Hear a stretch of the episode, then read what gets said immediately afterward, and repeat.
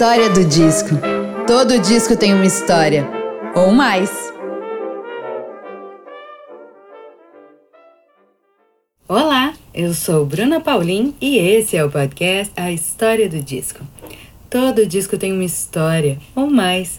E por aqui você vai poder conferir tanto histórias e curiosidades sobre a produção de álbuns de diversos estilos e momentos da história da música, como também como esses discos fazem parte das nossas vidas. Seja muito bem-vinda e muito bem-vindo.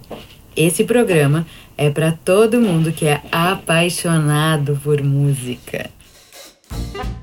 Você sabia que a partir de R$ reais por mês você pode fazer parte do nosso clube, que mantém o programa semanal e gratuito a todas as pessoas? Quem contribui para o financiamento contínuo de A História do Disco recebe novidades antes de todo mundo, ganha descontos, presentes e conteúdos exclusivos, participa de programas e concorre a sorteios super especiais.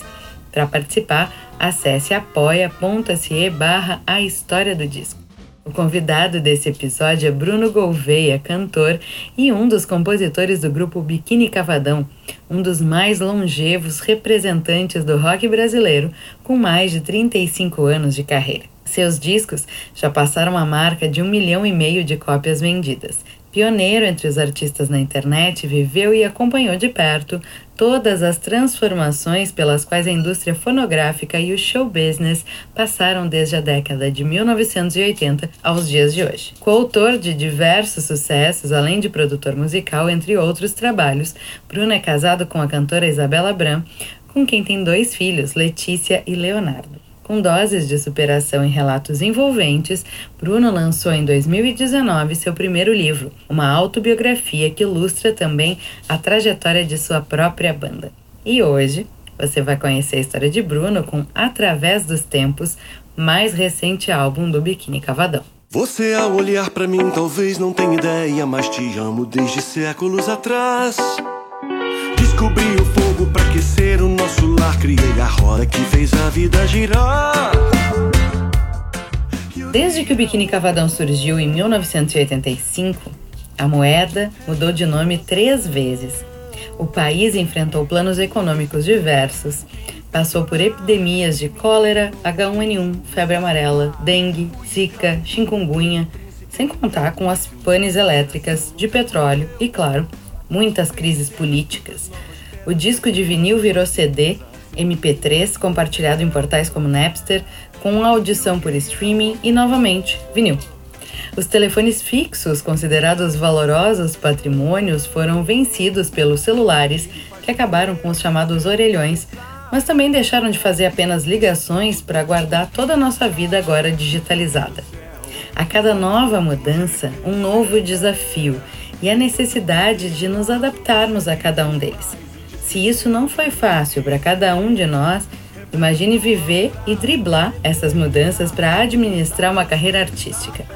O Biquíni Cavadão foi a primeira banda efetivamente presente na internet. Se adaptou bem a toda sorte de transformações, sempre sem perder a sua essência. Por isso mesmo, o grupo, formado por Bruno Gouveia, Carlos Coelho, Miguel Flores da Cunha e Álvaro Birita, lançou no final de 2021 o álbum Através dos Tempos. Nove faixas inéditas com produção do galês Paul Halfs, que também produziu o disco Escuta Aqui, do ano 2000, e boa parte do álbum Bikini.com.br, de 1998. Um disco totalmente construído à distância, mas que manteve o grupo junto e próximo. Através dos tempos, traz um recado de otimismo, resiliência e perseverança. Ao longo de suas faixas, a banda discorre sobre esses assuntos com a certeza de que, de um jeito ou de outro, superaremos as crises que nos acometem. E com vocês, a história do disco de Bruno Gouveia. Me beija forte assim, chegou o dia, enfim, deixa o amor acontecer. Bruno Gouveia, bem-vindo à história do disco. Tudo bem, Xará? esse nome belíssimo. Eu devia só entrevistar pessoas com esse nome belíssimo a partir de agora. Maravilha, né? Querido, muito bom te ter aqui, viu? Pois é, é um, é um prazer, muito obrigado pelo convite. espero que todo mundo curta bastante aqui o nosso bate-papo. Tenho certeza que sim. Bruno, antes da gente falar do disco em si, a gente sempre faz um aquecimento aqui no programa e bate um papo sobre memórias musicais. Então, assim, uma lembrança muito antiga de música fazendo um sentido especial, uma epifania, um momento muito emocionante ou um perrengue engraçado, enfim, alguma memória ou algumas, as que tu quiser compartilhar com a gente, memórias musicais que te venham à mente agora enquanto a gente está aqui conversando. Bom, é, eu comecei ouvindo música como todo mundo, ouvindo as músicas que os nossos pais colocavam pra gente. Né? Acho que até mudou muito isso de um tempo para cá. Hoje em dia, os pais, pelo menos eu me considero um exemplo assim, eu fico preocupado em mostrar as músicas que os meus filhos querem ouvir. Né? Eu mostro um leque de opções, e, então eu estou agora com um filho de um ano e meio, por exemplo, eu quero mostrar para ele as canções de criança. Né? E aí ele vai meio que escolhendo também, assim, o leque de opções é muito maior. Na minha época, eram os poucos discos que tinham na casa dos meus pais e eram as músicas que eles ouviam e eles controlavam tudo. Então, é um pouco diferente, né, essa coisa. Mas eu cresci ouvindo muito Chico Buarque, ouvindo muito é, Roberto Carlos, ouvia João Gilberto, Nana Caymmi, Gal Costa, né? É, menos de uh, menos Caetano, sabe? Tipo, a, a predileção lá de casa era mesmo pra, pelo Chico. Mas é, com o passar dos anos eu fui, eu fui curtindo também isso dessa forma, entendeu? E aí então, eu me lembro assim, eu me lembro do primeiro disco que eu pedi para comprar, que foi, na verdade, o Bill Haley and the Comets cantando Rock Around the Clock, ou seja, um clássico do rock and roll, né? Eu acho que assim, uma das origens do rock mundial foi justamente One, Two, Three o'clock, Four o'clock, rock. Essa música de Bill Haley Comets foi muito marcante para mim. E meus pais me deram, não um disco, me deram uma fita cassete, achando que eu ia arranhar o disco, porque eu era um é, garoto, tinha 10 anos, que não saberia lidar com uma vitrola, que ia acabar com a agulha. Então eu falei assim, não, toma a fita cassete que é mais fácil, entendeu? É, depois disso, eu me lembro também do primeiro disco que eu comprei com meu dinheiro. Independência né? musical. Chegamos no momento Exatamente. da independência é. musical. Foi um compacto de vinil, um single com Don't Stand So Close to Me, do The Police. Entendeu? Então, assim, são, são memórias que me vêm à cabeça. E existe o fato de que os meus pais tinham viajado para Londres e tinham trazido um disco de um musical, Evita, né? E esse musical Evita foi muito marcante. Então eu, eu peguei aquele disco e gostei muito. E eu só ouvi aquilo. Assim, ouvia tanto, mas tanto, tanto, que eles começaram a falar assim, você não quer um outro disco, não? Nem eles aguentavam mais. Nem eles aguentavam mais. Eu cantava aquelas coisas todas de Evita, Don't Cry For Me, Argentina, o dia inteiro, entendeu? Eu comecei a estudar a história da Argentina por causa disso. Eu comecei a me interessar pelo tudo por causa da peça Evita. E quantos e, anos você tinha? Ah, eu devia ter uns 13, assim. Ai, que demais. Aí eles, aí eles falam assim, poxa, ok, então, é bom, você tem certeza que você não quer ouvir uma outra coisa, não? A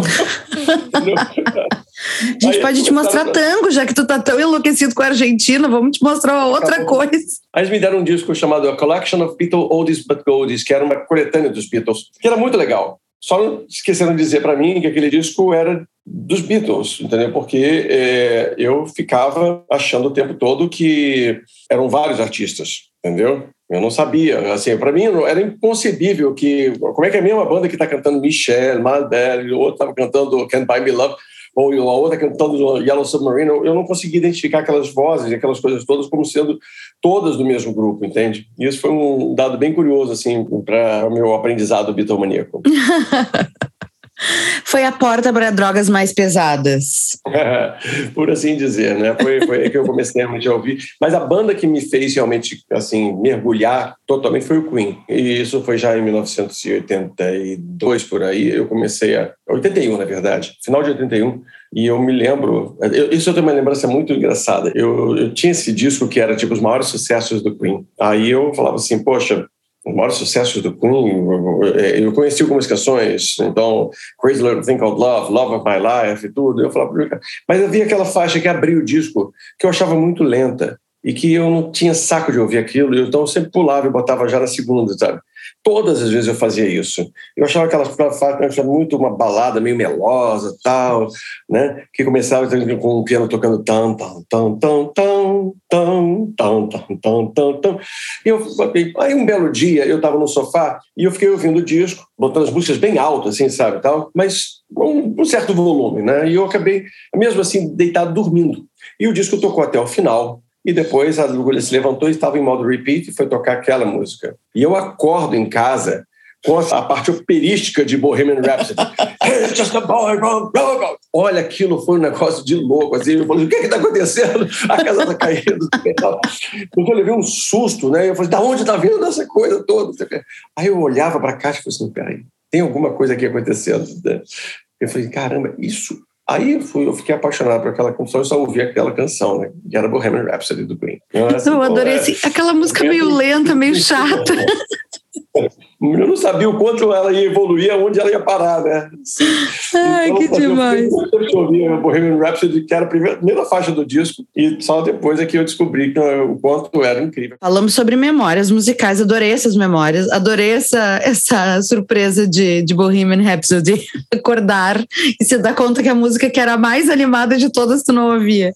É aquele disco Nossa, preto do Queen? É uma coletânea preta com uma foto deles na capa, assim? É exatamente, é o Greatest Hits dele. É muito boa. Demais. Falando em disco, Bruno, tu é uma pessoa que ainda tem uma discoteca contigo? CDs ou vinis, enfim? Ou tu é uma pessoa que foi pro streaming e, e te desapegou dos materiais físicos? Em 2004, eu fui convidado para escrever para uma revista chamada Laboratório Pop, no Rio de Janeiro. Uhum. E aí, então, uh, o primeiro. Eu fui convidado pelo, pelo Mário Marques, o editor da revista, e ele perguntou, mas por quê? Eu falei, não, porque eu acho que você escreve bem. Tá, e eu vou escrever sobre o que? Ele falou assim: tenta, sei lá, o que, que você tem vontade de escrever? Eu falei: ah, eu tenho vontade de escrever sobre o futuro da música. Aí ele falou: tá bom, então vamos lá, escreve aí. Então. E o primeiro artigo que eu escrevia era justamente o seguinte: venda todos os seus CDs, livre-se dos seus CDs. A ideia de que os CDs iam durar para sempre, você estava comprando uma coisa que ia eu falei assim, ó, isso é completamente errado, eles vão perecer, você vai começar a tocar, eles vão começar a ter problemas, da mesma forma como os discos eram, ficavam, os de vinil ficavam de repente com estalos e arranhões e sim mas aí era pelo uso e o manuseio. O CD tu podia manter intacto que ele ia se desmanchar em algum momento. Sim é, se você pega um CD e olha contra a luz um CD mais antigo você começa a ver que ele tem um monte de pontinhos. Esses pontinhos na verdade são buracos aonde ali tinha uma informação não tem mais então tudo isso é, eu, eu escrevi em 2004 eu falava assim olha só não adianta, você não vai ter parede suficiente para guardar todos os CDs que você deseja. E aí eu me lembro que eu peguei, eu, eu tinha uma parede com CDs, entendeu? Assim, enorme, do chão até o teto, eu tentando ainda colocar tudo. Eu peguei tudo aquilo e, num exercício de paciência, eu fui ripando tudo aquilo para dentro de um mega HD, fazendo um backup e falei assim: aqui, está tudo aqui. E ao mesmo tempo eu fui anunciando. Na época ainda eu consegui vender bem. Claro. Eu, eu, eu, eu, pegar tudo aquilo e transformar, inclusive, em upgrade de computadores, de HDs e tudo mais, eu, eu tenho uma boa melhorada com isso. E o segundo artigo que eu escrevi para essa revista dizia o seguinte: o importante não é você ter, o importante é você ter acesso e não você ter as coisas fisicamente. Que era já mais ou menos uma ideia do que do que estava por vir, com certeza. Exatamente, entendeu? Então, assim, isso foi sempre a minha, a minha lógica. Eu tenho CDs? Tenho. Tenho vinis? Tenho. Mas, em geral, os meus, como um registro. Há uns dias atrás, eu fiz uma busca geral para comprar as minhas fitas cassete. Ah! E aí, eu não tinha as fitas cassete do, dos meus álbuns, entendeu? Sim. Mas eu consegui achar completei, então são seis fitas cassete que foram lançadas, né, os meus cinco primeiros discos e mais a coletânea o Melhor do Biquíni Cavadão, e guardei tudo ali. Falei assim, bom, ok, está aqui um registro de como eram as coisas, como é que os meus discos eram lançados. Mesma coisa, meus discos de vinil todos, meus promos todos, os discos em que eu participei, os discos que, que a gente fez fora do Biquíni Cavadão, com, eu digo, em, em compilações ou projetos especiais, tudo isso eu guardo, entendeu? Como registro. Mas é, tem, às vezes, amigo meu que assim, ah, vou te mandar um CD de presente para você. Eu falei, não, não, não, me manda um link que eu baixo e ouço em casa, tá tudo certo, entendeu? Ou até, às vezes, o cara, não, não, eu quero mandar para você porque tem um agradecimento a você. Ah, legal, então eu vou guardar esse aqui porque tem um seu agradecimento a mim, obrigado. Sim. Mas, em geral, eu não, eu não faço muita questão, não. Eu, eu, sou, eu sou realmente bem desapegado a isso, não vejo uma necessidade de... Eu já curti muito fazer essa coisa de coleção e tal, mas Eu acho que se perde um pouco hoje em dia essa necessidade, entendeu? Tem gente que acha que é o máximo, tal, tem uma série Y, ok. Eu, tal, sou, do, eu sou doentinha, eu tenho uma parede de discos, mas eu, meu negócio é vinil, nunca foi CD. Os CDs eu, eu, me, eu nem tenho onde tocar, é a mesma coisa. Às vezes eu ganho, às vezes o artista quer mandar, eu, gente, eu não tenho onde tocar, nem dá mais. Mas o vinil eu nunca deixei de curtir. Você é um garoto streaming, Bruno, é isso. No streaming, uhum. teu comportamento é álbum ou é shuffle? Ah, eu gosto de ouvir o disco na sequência, que nem a Adele, entendeu? Mas eu achei o disco da Adele bem chato para você ver. Muito sincero. Entendeu? Então, assim, foi isso não foi, da Adele não foi nem álbum nem shuffle, foi skip. eu falei, ah, não, skip. Ah, não, mas, mas até que eu vi algumas coisas muito boas. Claro, ela canta muito bem, etc. Tem alguns momentos no disco que são que valem, mas assim, na, ouvir na sequência toda me foi um pouco boring, assim, meio, meio entediante e tal. Sim. Eu estava esperando talvez uma outra coisa, não é que eu estava esperando mais dela, nada disso, mas talvez eu estava pensando uma ideia diferente apenas, e está tudo certo. Aí, às vezes a gente não está na mesma batida do artista, né? Não é aquilo que a gente está buscando ouvir. E aí, não tem eu jeito. Um do, eu tinha um disco do Peter Gabriel, chamado Security, que é um disco de 1984, que ficou famosa com a canção Shock the Monkey. E uh, inicialmente eu ouvi esse disco e achei um saco. E três meses depois eu era apaixonado pelo disco, era talvez um dos meus discos favoritos de se ouvir e tal, assim, botava o tempo todo. Eu só não estava na, na onda certa para ouvir. A mesma coisa aconteceu com o OK Computer. Primeira vez que eu vi o OK Computer do Radiohead 96, eu, eu estranhei muito. Mas depois eu falei assim, cara, que coisa. Esse é um disco, por exemplo, que eu, eu, eu não consigo ouvir uma faixa dele. Eu preciso ouvir na sequência tem que começar com, com airbag, tem que começar na, na, sequência toda para a coisa funcionar. Tem discos que são assim, né? E tem discos que, que são shuffle mesmo, que é até legal. Às vezes eu pego playlists, eu gosto de shuffle. Pois era isso que eu ia te dizer. Tu é uma pessoa que curte fazer playlists, ouvir playlists, ou, bom, já sabemos que tem esse interesse aí. É, eu, eu gosto de fazer playlist da minha forma como eu fazia minhas fitas cassete. As mixtapes. Entendeu? Então, assim, eu gostava de fazer essas coisas. Quando o Biquíni se apresentava no Teatro Ipanema, por exemplo, toda a trilha sonora que antecedia no teatro era minha. E era, assim, coisas do tipo... Eu pegava músicas de vaudeville, eu pegava, eu pegava tango, eu pegava uma vinheta sonora do, do, do Grupo Rumo e misturava logo depois com uma música do ICDC. Então, era esse tipo de coisa que eu queria fazer e achava tudo legal. E as pessoas perguntavam, né? eu falei assim, vem cá, mas que músicas são essas? é, isso, isso é meu passado evita, gente. Eu não queria contar nada para vocês, mas eu já... eu, tenho, é. eu tenho uma experiência com West End eh, em Londres. É. é, eu, tenho, eu tenho uma experiência com Andrew Lloyd Webber. mas assim, é uma coisa que, que eu gosto sim de fazer. Tanto é que eu criei um perfil meu chamado Music, M-I-L-Z-I-K que era só para fazer playlists no, no, Spotify. A minha ideia era ser, tipo, eu criar uma, uma empresa de, de, de, playlists do tipo músicas para você ouvir enquanto você está escovando os dentes, música para você ouvir enquanto você está descascando cebola, música para você ouvir, entendeu? A ideia é, tipo, todas as canções de artistas que são leoninos, entendeu? Boa! Lugar, entendeu? Então tem, tem coisas assim que a gente pode achar coisas muito interessantes nisso. O problema é que eu não consegui ainda ter tempo para contar isso, mas eu criei lá meu perfil, chama-se Music, entendeu? E eu ainda falo, porque music is very good. E acho que assim, a ideia toda, né, eu, eu gosto de fazer isso, eu estou sempre prestando atenção nas músicas que estão tocando. Falei, putz, cara, seria legal falar sobre isso, especialmente quando, quando eu começo a ouvir músicas que não são as mais conhecidas, e eu falo, cara, as pessoas precisavam ouvir isso aqui, então podia ser legal se conhecessem esse. E, eventualmente, eu pego uma playlist que alguém me mostra uma coisa que eu falo assim, sensacional, não tinha ouvido isso também. É, é legal, né? Eu adoro. A playlist, eu acho assim, eu curto muito fazer e tenho essa, meio que essa batida, assim, ai, esses dias eu fiz uma chamada Obsessões Musicais. Eu convidei os ouvintes do programa a mandarem as suas obsessões musicais do momento e coloquei as minhas daquele momento e a gente foi montando uma playlist juntos. Ou ah, músicas para acordar, música para tudo que é coisa. Eu gostei muito dessa dos signos, hein? Eu vou, eu vou te copiar, mas eu vou te acreditar, não te preocupa. Tá bom. Certamente a tua, a tua de signos vai ser diferente. Eu não, eu, porque eu tenho aquele, eu não sei se vocês sabem, mas a, a, a Guinness Books a inglesa chegou a fazer um, um livro, né? Um calhamaço, na verdade, que conta todos os hit singles desde a década de 50 até 2008. É um catálogo telefônico, assim. E aí você pega, você pode saber exatamente isso.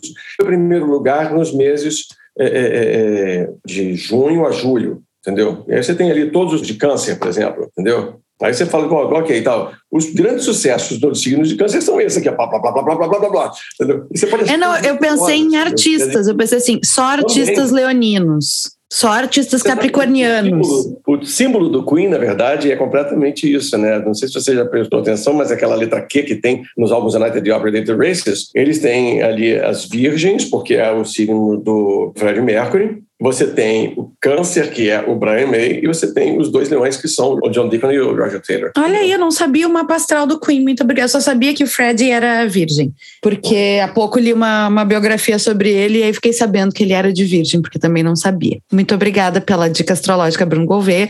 Além de artista nacional, também é astrólogo. Não, olha, o meu mapa astral dizia que eu ia morrer, tá? É, essa é uma história bem. O meu mapa astral contava. Assim, eu ganhei de presente no mapa astral do meu pai. Meu pai falou: oh, vai naquela astróloga, conversa com ela, que eu pedi para ela fazer seu mapa astral. Eu acho que é bom para o seu conhecimento. Tá bom, cheguei lá, a primeira coisa que eu disse: seu parto foi muito difícil, né? Eu, não, não, você quase. Você não era para você ter nascido.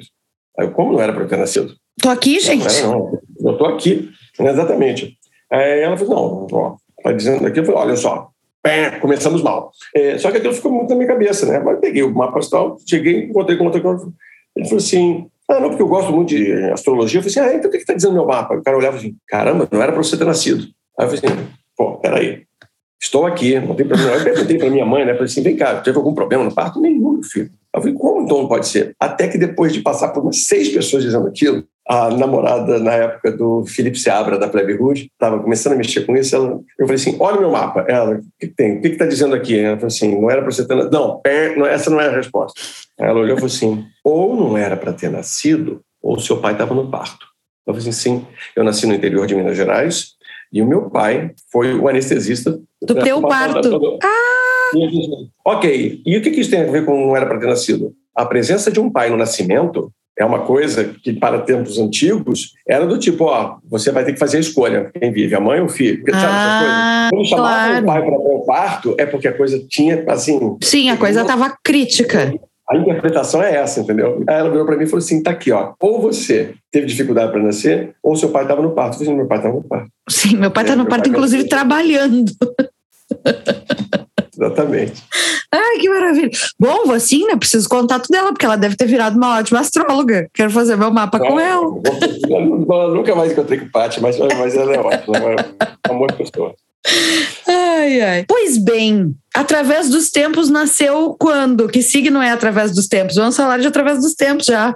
Através dos tempos é do signo de leão, né? Assim, tipo, a concepção, talvez, a ideia toda mas, ela, mas através dos tempos nasce, na verdade, sob o signo de Sagitário, né? 26 de novembro. Mas a concepção acontece, na verdade, antes, no ano de 2020, durante a pandemia, no momento pior, sem vacina, sem nada, etc. Marcelo Rainhana, cantor do grupo Uns e Outros, grande amigo nosso, me manda um texto e fala assim: Cara, eu escrevi isso essa noite, estou sem dormir, estou muito nervoso com tudo, etc. E eu escrevi isso aqui pensando que fosse uma oração para, quem sabe, a gente fazer alguma música. E lá estava dizendo tudo: que todo mal encontre uma cura, que o medo nos dê lugar à luta e um novo dia faz a escuridão. Né? Que a verdade, enfim, prevaleça e a gente nunca mais se esqueça que o amor e não o ódio, somente ele é capaz de uma revolução. Aquilo eu falei assim, cara, isso já é a música, eu já estou ouvindo a música na minha cabeça. Ele, como ouvindo? Eu falei assim, me dá dois minutos. Eu fui lá, toquei violão, e no que eu toquei o violão, eu estou cantando, falei assim, o que, você acha? Eu não sei, já é, acabou, a música está pronta. Está pronta, vamos gravar. Daquilo, eu, eu, eu falei, cara, o Biquíni vai gravar isso, eu vou falar com eles para a gente gravar e vamos sair disso. E eu, eu liguei para a banda e falei assim, gente, ao invés a gente voltar só fazendo shows, que tal a gente voltar lançando um disco? E um disco que exale essa, essa vontade da gente dar a volta por cima, entendeu? E foi assim que a gente começou a falar sobre esse projeto de fazer um disco de músicas inéditas. E foi um, um trabalho longo, que acabou sendo feito, porque nós imaginávamos que o disco estaria pronto, é, a gente casaria o lançamento do disco às voltas aos palcos. Então, a gente imaginou assim, ah, poxa, abril, maio, está todo mundo vacinado. E tá ah, e doce ilusão, queridos. Pois é, né? Sabe de nada inocente. Então. O verdadeiro sabe de nada inocente. Mas eu acho que, é. assim, essas perspectivas que a gente foi se colocando ao longo desses tempos tão bizarros foram que foram nos dando combustível. Bom, vocês trabalharam loucamente, assim. Se teve uma banda que trabalhou nessa pandemia foi Biquíni, porque lançaram horrores de coisas. Claro que imagino que tinha frustração, porque vocês iam comemorar os 35 anos da banda e, né? Chegou a rolar alguma coisa ou nem deu tempo de rolar nada dos 35? Na verdade, na verdade, nossos últimos shows né, é, antes da, do lockdown foram justamente nos dias 13 e 14, no interior de Minas. Fizemos Ipatinga e depois fizemos Caratinga. E aí, em Ipatinga, Caratinga, eu não vou me lembrar direito, mas um deles, eles, sabendo que o aniversário da banda é 16 de março... ah, era bem pertinho. Eles fizeram um bolo, botaram 35 no bolo, etc. Foram super, assim, super fofos. E a gente tirou uma foto, falou que bom, estamos comemorando 35 anos, etc. E ficou naquilo, né? Ficou naquele bolo ali, entendeu? Sim. Mas é, alguma coisa... Eu, eu, nem me, me, frustrei com isso, não. Eu, eu assim, teve tanta coisa para ver antes, sabe? Que a gente... Eu falei, cara, é, é, é não dava mais para pensar naquilo. Em determinado momento não tinha o que pensar. Tinha que entender exatamente o que, que era a doença, como ela ia funcionar, como ela ia afetar todo mundo, né?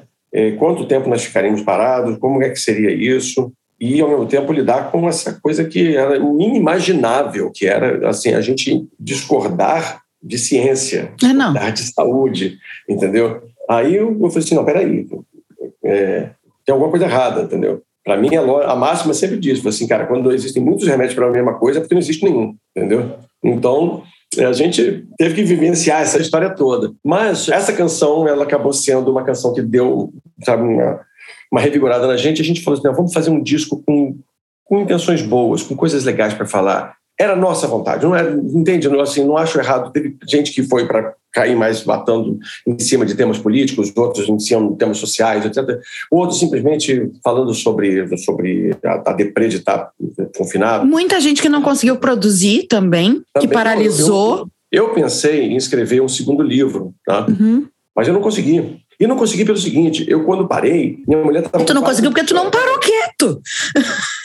Não, mas assim, eu digo que minha mulher estava com quatro meses de gestação. Ah, ainda tinha bebezinho para nascer. Uma, uma, filha de, de cinco anos para fazer seis, sabe? E eu tendo que aprender um monte de tarefas domésticas que eu nunca tinha feito na minha vida, como, como por exemplo, eu nunca eu soube... É, é, quanto se colocava de sabão em pó na máquina e, e sabe umas coisas assim. Porque a pessoa nunca parou em casa para lavar uma roupa, né? Tava sempre Exatamente. na estrada. Exatamente, sabe? Eu não sabia passar uma roupa, eu aprendi a passar roupa, porque eu falei assim, não pode, ela cada vez a barriga dela vai aumentar e ela não vai ter condição de cuidar da casa e a gente vai ter que fazer isso só nós quatro aqui. E nós ficamos até o nascimento do, do Leonardo. E aí, a partir de uma coisa aumentando. Então, quer dizer, tivemos pouco tempo para realmente, assim, tipo, aproveitar entre aspas, entendeu? Esse momento para fazer cursos, para fazer isso. Não, era o tempo todo entrevista, era, era conversas, eram pequenas tentativas de lives, já que a gente não podia se encontrar.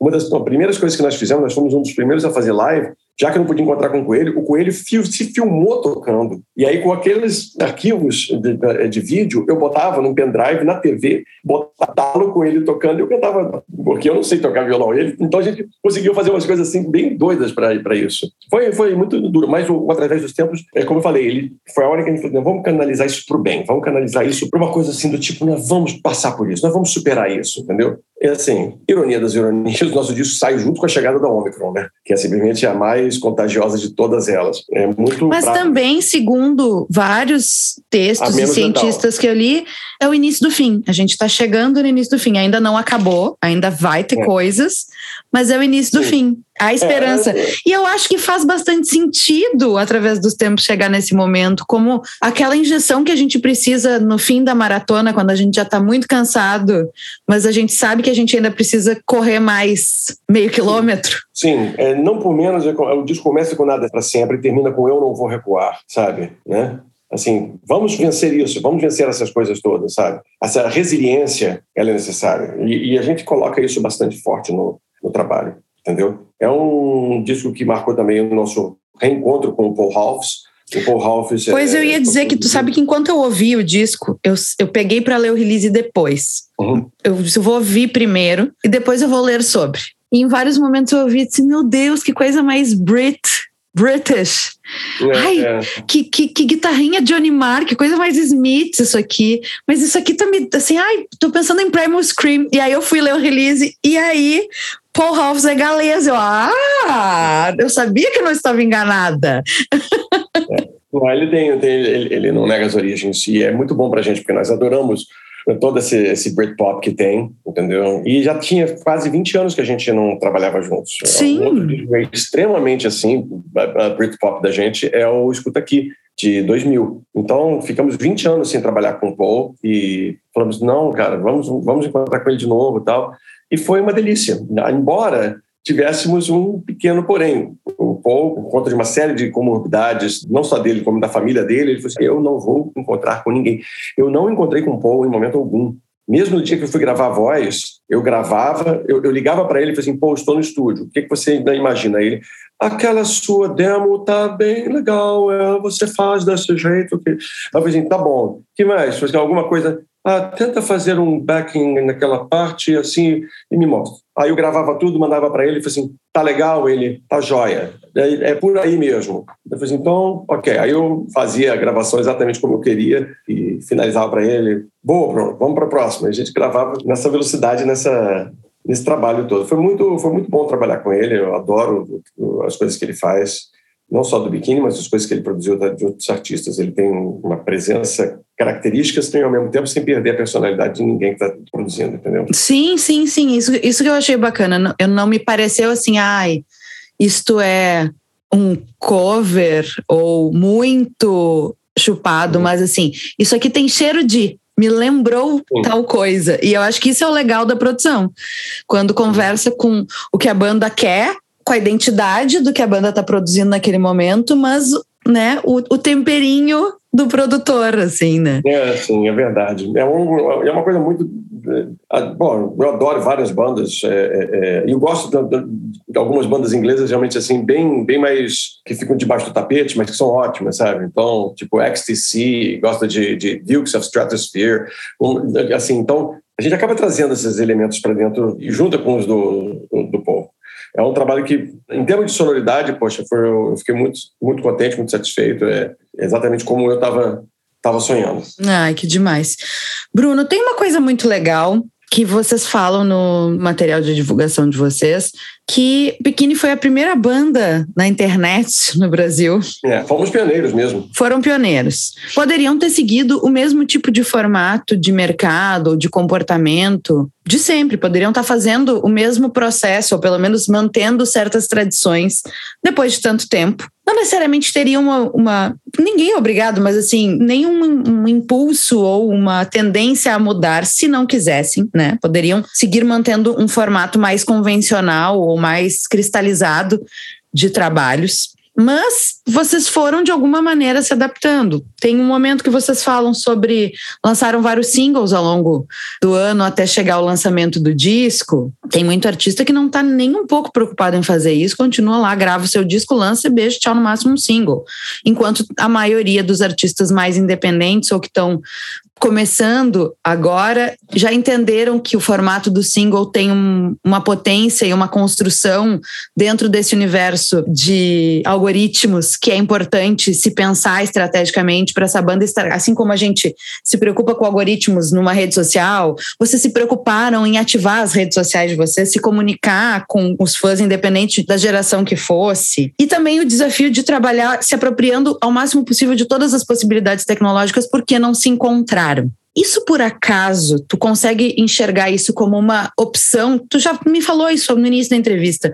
Lá, quase 20 anos, tu estava querendo falar sobre o futuro da música, né? Mas assim, isso é uma opção total literal de vocês como banda? Ou foi só a dor ensinando a gemer e vocês se adaptando à realidade que se apresentava? Na verdade, eu, modesta parte, eu vou te dizer que a nossa história nessa concepção começa em 2009, muito antes do Spotify aparecer. Era tudo mato.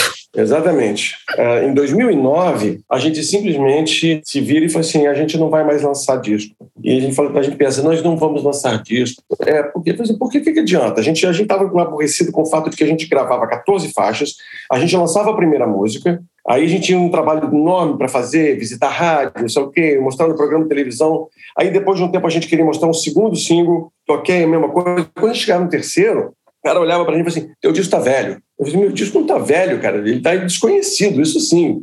Não, mas ele foi lançado no ano passado. Então, cara, vocês já tiveram aqui no programa, sim. A, a, o clássico sabe? vocês já tiveram aqui no programa. Exatamente. E eu falei, cara, mas tem muito mais a mostrar sobre isso. Entendeu? Mas não é só isso, assim, tipo, a, a programação mesmo de rádio, sabe, em geral não queria. Não, já toquei duas faixas desse disco, acabou. Tipo, ó, roda a esteira que vem mais salsicha para frente. Entendeu? Então, esse tipo de, de coisa, a gente falou assim: não, cara, e se eu lançasse apenas uma música? Você ia me dar valor? E se eu lançasse de novo? E se eu lançasse mais uma vez? E mais uma vez? Entendeu? Você ia perguntar para mim: qual é a nova? Eu falei: a nova? A nova é a mesma daquele grupo de 14 que eu tinha feito. Só estou mostrando. Eu só estou te assim, mostrando aos pouquinhos. Uma a uma, exatamente. Entendeu? Então, é nesse sentido que a gente começou a, a mudar a nossa concepção. Só que nós lançamos, naquela época, eh, nós lançamos um single praticamente por ano. Né? Então a gente mostrou o single de Acordar para Sempre com Você, que era uma parceria nossa com o Lucas, da Fresno, e era também já uma coisa muito doida, porque tipo, uma banda que da década de 80 com o Fresno que estava acontecendo ali naquele momento. Né? E não só uma participação, uma composição do biquíni com o Lucas, entendeu? Então foi bem interessante. Depois nós fizemos uma versão de Agora é Moda, com a participação do Rogério Flauzino. E isso com uma pegada, e focado também numa novela, que é um remake de Tititi. E depois fizemos uma música em 2010 que era É Dia de Comemorar, uma canção que tinha uma coisa. Com o passar do tempo, a gente percebeu que nós não estávamos com uma boa experiência, nós não tínhamos ainda a manha de lidar com tudo isso. Nossa plataforma e a gente estava meio que apanhando ali daquela coisa. E mais, a gente percebeu que o que a gente estava fazendo de tão moderno, na verdade, era o que os Beatles faziam na década de 60. Sim, porque lança single, lança single até, até o final dos anos 60 era o de praxe no mercado. O LP, o álbum, como a gente conhece, se solidifica depois disso. Ele, se solidifica muito a partir do momento em que o Led Zeppelin decide que não quer lançar single e vai lançar um álbum inteiro. E, é. tipo, compra o álbum, você não vai ter single. Mas isso é uma história para depois. O fato é que a gente vai e faz essa história toda foi 2009, 10 e 11. E a gente ia, no final de 2011 a gente ia lançar o, o Roda Gigante. Só que acabou que muita coisa aconteceu e a gente acabou lançando ele em 2013, né? Então assim, nós convivemos com essa ideia já há algum tempo, entendeu? De como é que a gente quer fazer com que as pessoas tenham a melhor condição de conhecer o nosso trabalho. O que eu quero é que as pessoas tenham chance de conhecer o que a gente fez, né? Isso quando tem um, um hoje o Spotify, que o número de lançamentos é muito grande, é difícil. Mas a gente está é, tá sempre estudando, aprendendo, conversando, entendeu? Porque, no fundo, é o que importa para a gente, é a nossa base de, de fãs, a nossa base de. E, de repente, através de uh, muitas coisas, como shows ao ar livre e tudo mais, a gente também trazer pessoas que não conhecem nosso trabalho. A gente fez uma coisa muito interessante nos últimos dois anos, que foi fazer. Dois anos, não, três anos, que os dois anos anteriores à pandemia. Foi, foi fazer participações de pessoas que não são do nosso, do nosso segmento cantando músicas nossas, conosco. Então, por exemplo, Matheus e Cauã cantou Quanto Tempo Demora um Mês. A pedido deles, aliás, a escolha da música foi deles. Né? É, chamamos o Pericles para cantar Janaína, misturada com cotidiano do tipo Barque, entendeu? E foi um barato fazer tudo isso. Que legal. Tá querendo fazer mais, entendeu? A gente vai fazer mais eh, nesse ano de 2022, mais alguma maluquice a gente vai inventar entendeu? E assim a gente está tá lançando as coisas, a gente está tá pensando justamente porque a gente. Alguns falam, pô, o que vocês estão fazendo? Rock and roll, rock and roll. Eu assim, não, cara. É muito legal ver que esses caras que são tão bons no lado deles estão pagando pau pro rock and roll, participando da canção do biquíni, pô, também é legal isso. Né? Não, e é, é bem é, esfurar é, essas bolhas, ampliar os públicos, por que não, né?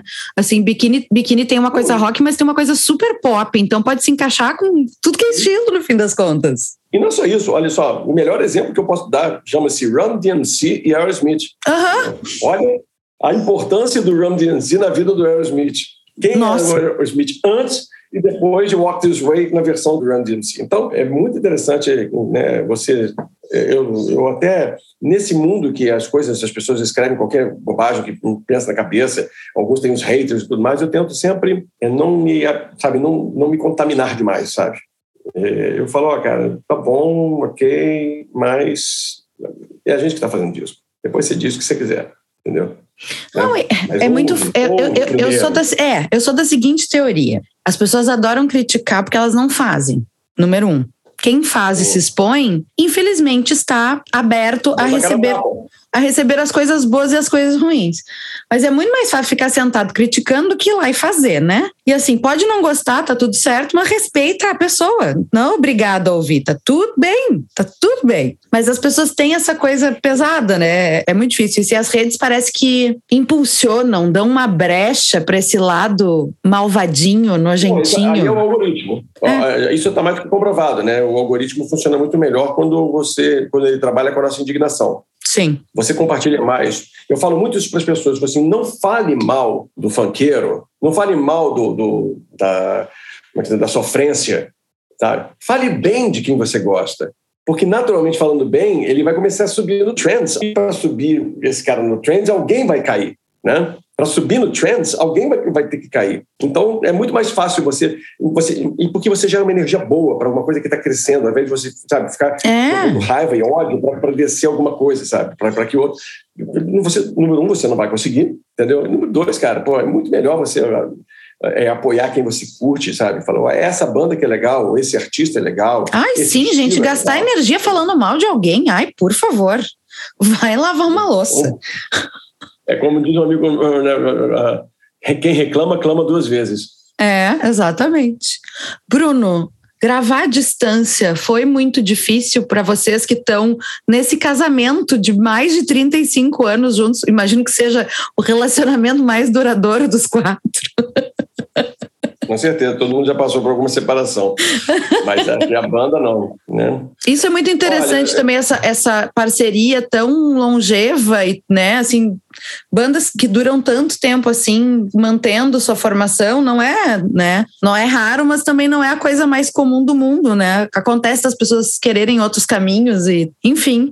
Então, queria que tu falasse um pouquinho sobre essa convivência que foi tão intensa por tanto tempo e depois uma convivência que não era mais a mesma coisa, assim. O que foi mais desafiador desse processo à distância? Veja, gravar os discos pra gente sempre foram dessa onda, assim, sabe? Tipo, ter as ideias, vamos gravar. Muitas vezes é, é, eu gosto de acompanhar. Eu acho que o que foi duro para mim foi assim, do tipo, eu, por exemplo, Antes desse disco, nós tivemos um disco ao vivo, que é o Ilustre Guerreiro ao vivo, e nós tivemos o disco Ilustre Guerreiro e o, anterior, que tinha sido As Voltas Condutais. Esses dois últimos foram produzidos pelo Liminha. Cara, eu, eu praticamente ia todos os dias no estúdio, acompanhar cada processo, cada passo, entendeu? E, ah, o que está fazendo, etc. Mas nem todos também na banda fazem assim. Às vezes um grava a sua parte e some durante a semana inteira, entendeu? E não tem problema algum.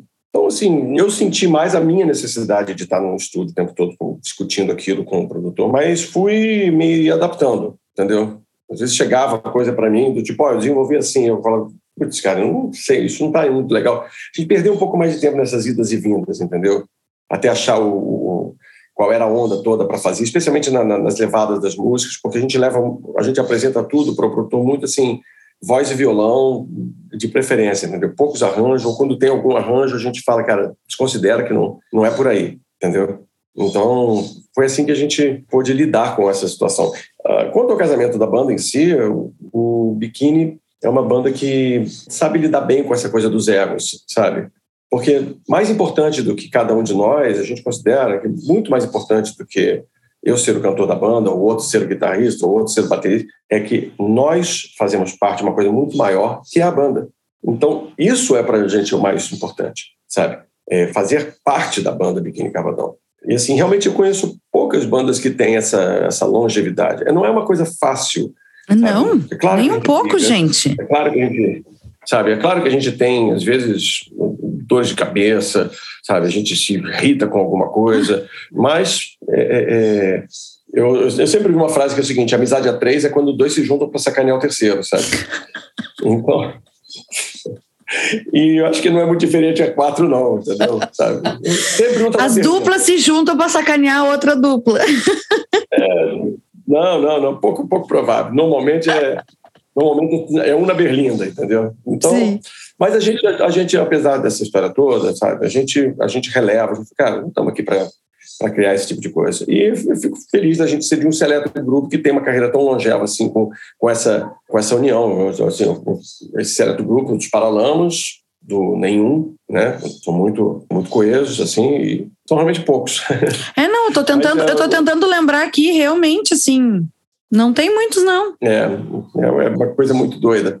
Mas, assim, eu acho que o importante disso, é, eu nem fico fazendo apologia disso, não, porque às vezes as, as, bandas que mudam, às vezes elas também crescem, sabe? Ah, lógico. É. Cada, não, cada história tem, tem uma coisa positiva e bacana da sua formação. É, exatamente. Por exemplo, o, o Humberto, é, Humberto Gessinger mudou várias vezes de formação, entendeu? E você ouve tudo e tem, tem a, a, fase GLM dele, tem a fase mais ele com determinada formação, com outra formação, agora ele sozinho, não importa, entendeu? Assim, é, de uma certa forma, é, são releituras da, da mesma ideia, ainda mais ele sendo realmente o único compositor. No caso do Biquíni, nós temos muitos compositores, né? Então, o Álvaro, que é o baterista que compõe, com ele compõe muito, eu também, o Miguel às vezes traz algumas outras ideias, etc. Não escreve muito, mas traz ideias. Então, isso tudo faz realmente com que haja uma diferença, entendeu? E é realmente um, um é um time realmente bem, bem pequeno, né? Assim, estou me lembrando agora, é, é isso, é Paralamas, é o Biquíni, é o Nenhum de Nós, Vai lá, o Capital Inicial também tá, tem uma, uma, longevidade bem grande já com essa formação deles aí e tal. E, até porque o Biquíni era um quinteto virou quarteto em 2000, né? Quer dizer, a gente é, é, estamos desde o começo juntos. Né? É. Éramos um quinteto e ficamos no quarteto. É, mas igual essa coisa assim de saiu uma pessoa, mas não começou assim, de substituição, de substituição, de substituição, que tudo bem, é isso que tu falou, pode acontecer, não é essa questão, né? Mas é interessante também observar essa união e essa vontade de seguir juntos, porque tem isso, cada um podia ir pro seu lado, cada um formar uma outra banda, né? É, não, por exemplo, o baterista fez um disco solo até bem interessante, entendeu? E, e, a gente respeitou muito isso, né? porque na hora da gente fazer o, disco, às vezes é, a gente mostra 35 músicas e a gente vai reduzir isso para 9, 12, entendeu? E aí o que acontecia é que ele falou assim, pá, cara, tem muita música que eu queria estar mostrando e que na seleção não entrou, entendeu? Então, pela hora ele falou, não, vou fazer meu disco, entendeu? E a gente apoiou, falou, vai lá, mostra, cara, sabe? Mostra o que você tem, etc. E foi até curioso, porque algumas daquelas, das músicas que ele acabou mostrando, uma boa parte daquelas músicas a gente já conhecia. Mas ele tinha umas duas assim que eu nunca tinha ouvido. Eu falei, pô, você podia estar no nosso disco, sabe? né? Mas Tá escondendo, mas, tá escondendo material, cara. É, é. Assim, mas não, ele, ele, ele foi compondo o processo e aí acabou aparecendo essas canções novas para ele, ele foi mostrando e, e, o disco ficou bem legal. Então, assim, é, eu também, uma bela hora, eu queria fazer alguma coisa, entendeu? Eu só não fiz até hoje um disco solo porque eu sempre achei que o Biquíni supriu minhas necessidades como compositor e como cantor, entendeu? É, mas há pouco tempo atrás eu fiz um projeto com a minha mulher, a gente cantando jazz, e foi super divertido. Talvez eu registre isso. Não é nada autoral, mas Sim, mas é uma outra, é uma outra coisa que não cabe no biquíni, exatamente. Exatamente, não, não caberia, entendeu? Então. Não cabe no biquíni, é engraçado. É, tem um pouco apertado no biquíni. Bruno, faixas preferidas de Através do Tempo. Tu já falaste de algumas, mas se tu quiser citar mais alguma, quiser comentar. Olha, vamos lá. Eu acho que tem várias canções muito boas, mas eu gosto muito de A Vida, que é uma canção paternalista, né? É uma canção é, é, é um presente de pai para filho e é uma canção que o Coelho fez para o filho dele quando fez sete anos durante a pandemia. E coincidiu mais ou menos com o nascimento também do meu filho. Então eu brincava com ele e falei assim: essa música aí parece. As pessoas vão pensar que que eu que fiz para o meu filho, sabe?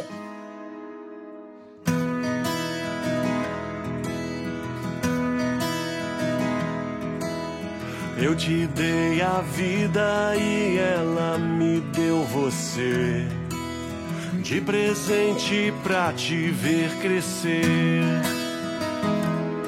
Amanhã vou voltar com mil histórias pra contar para descobrir em seu olhar.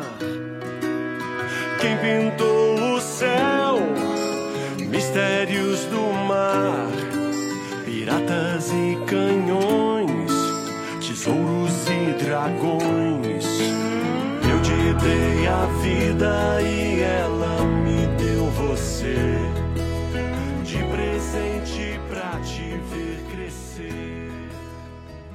Brincando com ele assim, mas é uma música dele, né, com, com parceiros, nós tivemos vários parceiros dentro desse trabalho, alguns já bem conhecidos da gente, né, que já faz, já desde 2007 estão conosco, como é o caso do Dudu Cardoso, né, e alguns mais recentes de 2015 para cá, como o Eric Silver, é, Rodrigo Coura, bom, é, assim, é uma turma realmente muito, muito boa. Então, eu citaria Nada é para Sempre, que é uma canção realmente que abre o disco com uma mensagem, com, uma, com todo esse espírito.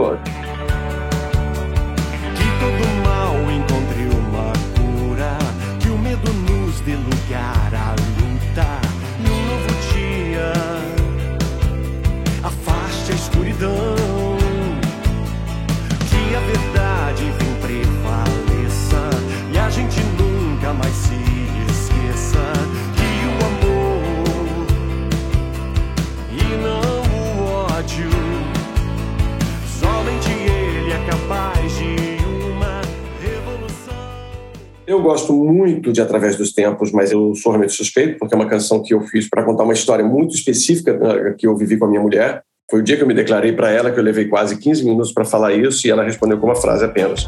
E o que é o amor? Essa sensação faz sofrer, sempre ao pensar quanto tempo que levei só pra poder te conquistar. Meu Deus do céu como não pude perceber. Enquanto eu me declaro, você ri demais e diz que sempre me quis ter.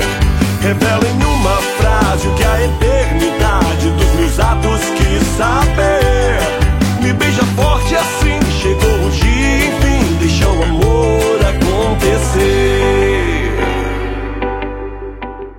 Então, o que, que ela respondeu? É, porque na verdade nós estávamos no telefone e, e já há algum tempo que a gente estava conversando, uma, aquela coisa toda, e, e a uma bela hora eu falei, putz, eu tenho que fazer essa pergunta para ela, porque ela era tão simpática comigo, mas ela, com todo mundo, eu não sabia se estava realmente rolando alguma coisa conosco. Então eu perguntei, falei, ó, o que está rolando entre nós? Ela falou assim, você começa ou eu digo? Aí eu falei assim, então deixa eu começar. E durante 15 minutos eu falei sem parar, sem parar. Falei, não, minha vida passou por isso, passou por aquilo, etc. De repente você está aqui nesse momento, isso está mudando e tal.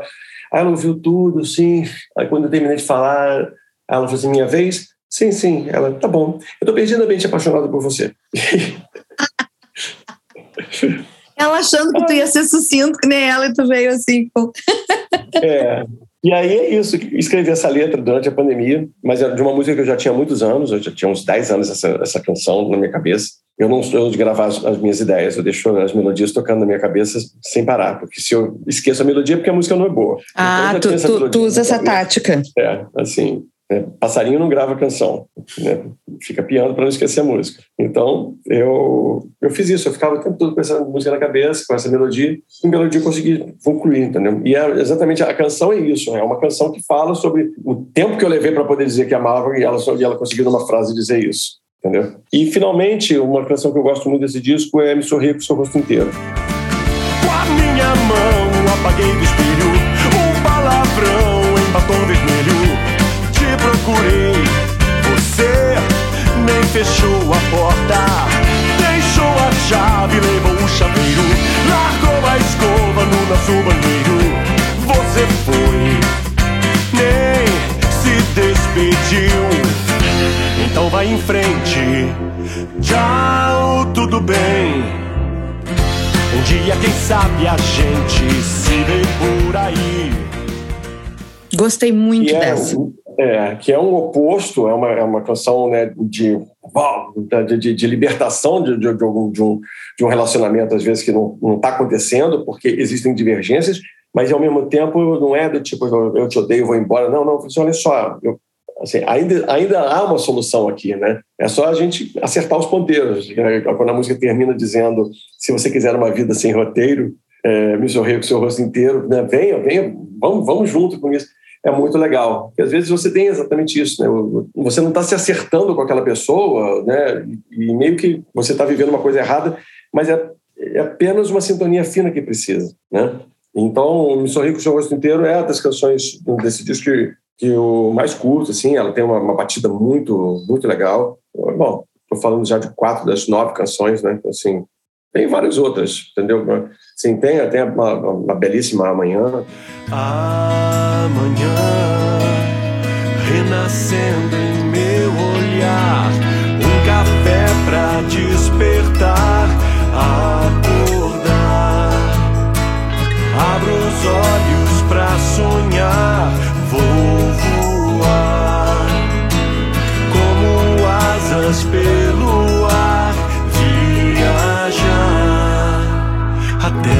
você.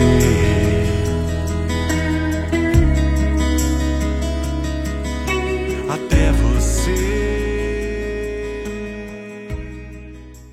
Tem o Dois Polos, que é uma música que o Coelho e eu escrevemos para falar, na verdade, sobre o transtorno bipolar, que é uma coisa também que ficou muito patente durante essa pandemia, mas foi, na verdade, ele quis escrever isso por conta do falecido pai dele, que tinha essa doença. Né? Então, já há algum tempo que a gente tinha escrito essa, essa letra e a gente conseguiu desenvolvê-la melhor para o, o trabalho do disco. Um dia no topo do mundo, outro num poço sem fundo. Às vezes a vida nos faz sorrir e chorar no segundo. Pode parecer cruel e machucar seu coração, mas basta um gesto, um olhar, eu volto para suas mãos são. Eu, eu, eu, gosto mais realmente da, das pessoas ouvirem do que eu ficar dando toda, toda a bula ou os spoilers. Ah, claro, é só porque é legal a gente é. ouvir um pouquinho também dessas, dessas curiosidades, né? Tipo, ah, foi a minha tentativa de me declarar em 15 minutos quando precisava só uma frase. É, exatamente. Né? O que, o que que diz ao verso, né? Meu Deus do céu, como não pude perceber? Enquanto eu me declaro, você ri demais e diz que sempre me quis ter. Revela em uma frase o que a eternidade dos meus atos quis saber. Me beija forte assim, chegou o dia, enfim, deixa o amor acontecer. né? Então tem essas, é, é, essas coisas que eu fico feliz de, de, dessas canções pontuarem também a minha vida pessoal, entendeu? Então, tenho isso. E digo, digo até, assim, mesmo as mais antigas em que é, acabaram sendo escritas em outros momentos, em outros relacionamentos. Entendeu? Eu, eu sempre acredito muito nessa coisa de que a, a, as canções precisam ter uma, uma dose muito grande de verdade, sabe? Renato Russo dizia que as pessoas não têm música, elas querem verdade. E eu concordo muito com ele nesse sentido.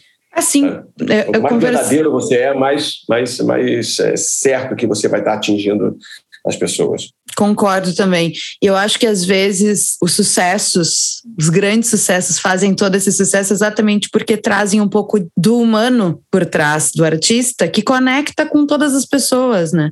Eu estava entrevistando na semana passada o Guilherme Samora, né, que é editor e biógrafo da Rita Lee, e a gente estava falando sobre isso, né? Que a própria Rita diz isso, assim, é, eu acho que eu sou uma pessoa muito normal, tenho histórias muito normais para compartilhar, e por isso as pessoas se conectam, né? Assim, essa, essa conexão vem porque todo mundo tem um pouquinho, vive um pouquinho e sente um pouquinho do que eu coloco nas músicas. Eu acho isso demais. Eu acho que quanto mais. Não só nas músicas, o livro, o livro dela, é, para mim, assim, foi uma.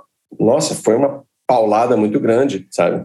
E eu aposto que. Não sei se você chegou a ler aquele livro Cor de Abóbora dela. A autobiografia? É. Sim, eu amo aquele livro. Pois é, assim, então, sem, sem dar spoiler nenhum, mas tem, tem uma, uma, uma, uma passagem que é tão agressiva, né, por conta de um, de um técnico de televisão que vai, vai na casa dela, que aquilo, assim, aquilo me deixou durante dois dias, sabe, em, em estado de choque, entendeu? Ainda mais que eu tenho uma filha, sabe, e eu, então eu fiquei olhando aquilo tudo e pensando, é, é que, que coisa, né, que, que, que história, assim, e, e para mim, como aquilo começa a se refletir entendeu?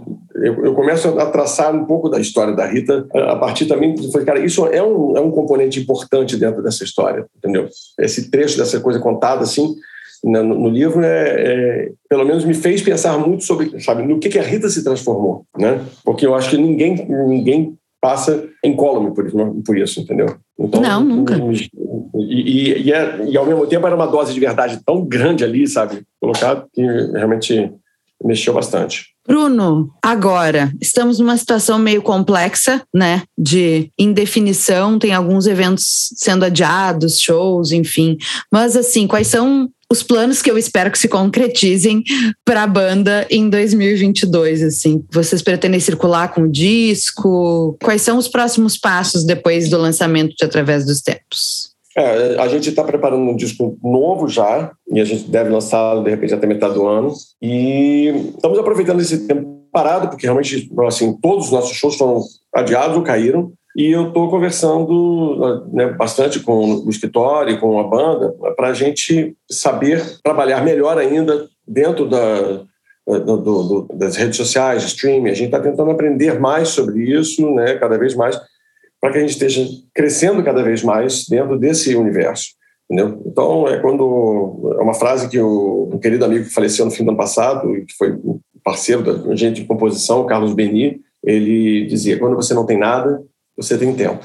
E é um pouco isso que a gente está fazendo. A gente tem tempo para pensar, para planejar, para compor, para tentar agora, entendeu? Fazer assim, ok, quais são os, os, próximos rumos, entendeu? E vamos fazer, vamos, tem muita coisa, assim, tem, tem muitas ideias rolando e a gente não para de pensar sobre isso, né? Tem o Rocker Babies, que é um projeto que eu fiz com os, os meus sócios, né, que são empresários do biquíni, inclusive, que é basicamente os clássicos dos artistas é, brasileiros é, vertidos para caixinha de música, para você embalar o sono do seu neném. No ano passado lançamos Nando Reis, Pitch, é, no ano antepassado Charlie Brown Jr. e Capitão Inicial.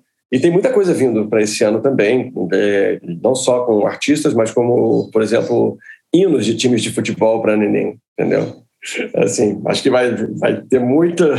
Gente, vai, vai ter muito pai e mãe fanático comprando. É, imagina, né? Mas assim, tem, tem várias coisas rolando assim. E tem o livro que eu tenho vontade de continuar a escrever. Eu já tinha lançado minha autobiografia, quero fazer um outro só de causos e histórias malucas que a gente coleciona. Ai, por favor. É. Então, Adoro. Tem, tem, muita coisa boa. Tem, tem assim, a cabeça está fervilhando. Assim, estou doido para poder realmente correr a estrada e com isso a gente apresentar muitas é, novidades para o público. E a turnê do Através dos Tempos ela vai seguir o ano inteiro, não vai brecar com a, com a do, do, do, disco novo, porque o disco novo é um disco que é mais um disco de da gente revisitar algumas canções nossas, hum. tá?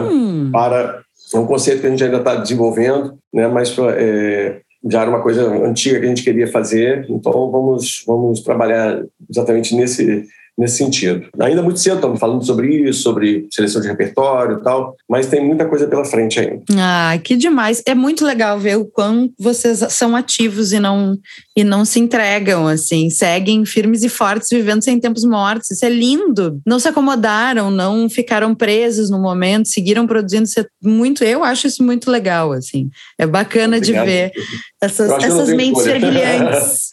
com, com duas crianças aqui para cuidar não tem escolha não. Você tem que pensar em se reinventar, criar e, e, e por que não fazer com aquilo que te dá mais prazer? Claro, né? Muito bem.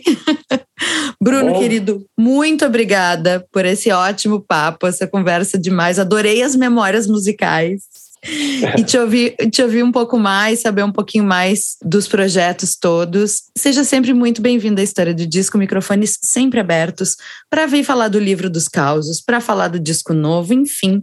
Esteja à vontade, obrigado. será sempre muito bem-vindo. Querido, obrigado por esse tempo todo, muito obrigado pelo carinho, tá? E que 2022 seja o ano em que a gente acabe com esta doença de uma vez por todas. Por favor interpretações a livre. Serve para muitas coisas, usem para todas. Exatamente. um beijo, querido. Muito obrigada. Beijo. Tchau, tchau. Tchau, tchau. Tchau, tudo bem. Um dia, quem sabe, a gente se vê por aí. Esse foi o sexto episódio da terceira temporada de A História do Disco. O programa conta com a parceria da Toca do Disco, editora Belas Letras e Cubo Play e tem roteiro, entrevista, produção e locução minhas, Bruna Paulin, edição de Nicole Demeneg, Anico, arte de Librai e vinheta de Augusto Stern e Fernando Efron. Para saber mais sobre o projeto, acesse o nosso perfil no Instagram, A História do Disco, e não esqueça de seguir e avaliar o programa na sua plataforma de streaming favorita. E conferir a nossa campanha de financiamento em apoia.se barra A História do Disco. E até semana que vem. Então vai em frente. Tchau.